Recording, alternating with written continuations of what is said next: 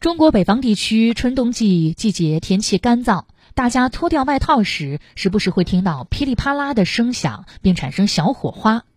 郑州消防部门提醒市民朋友，这种暗藏在人们身上的小火花叫静电，它看起来攻击性不强，但却是不少火灾的元凶。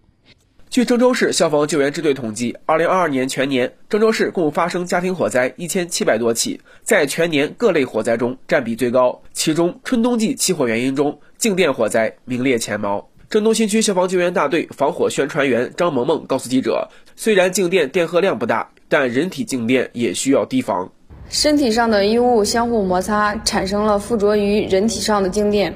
化学纤维制成的衣物比较容易产生静电。”由于春天干燥，更利于电荷的转移和积累。当人身上的静电发生电荷转移时，会有放电火花，原理就跟打火机一样。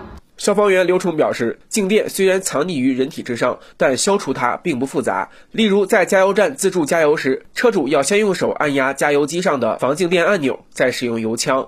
市民如果开车出行，可以使用金属物品先接触车门、仪表盘、座椅等位置来消除静电。市民在居家生活中也可以轻松养成消除静电的好习惯。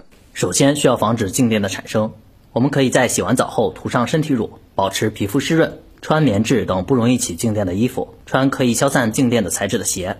洗衣服时加入小苏打，也可以防止静电产生。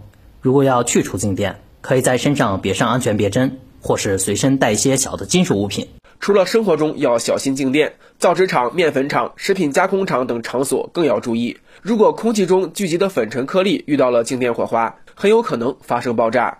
郑州市消防救援支队提醒有关企业。要做好电源管控，设置静电放电设施，科学防范静电火灾。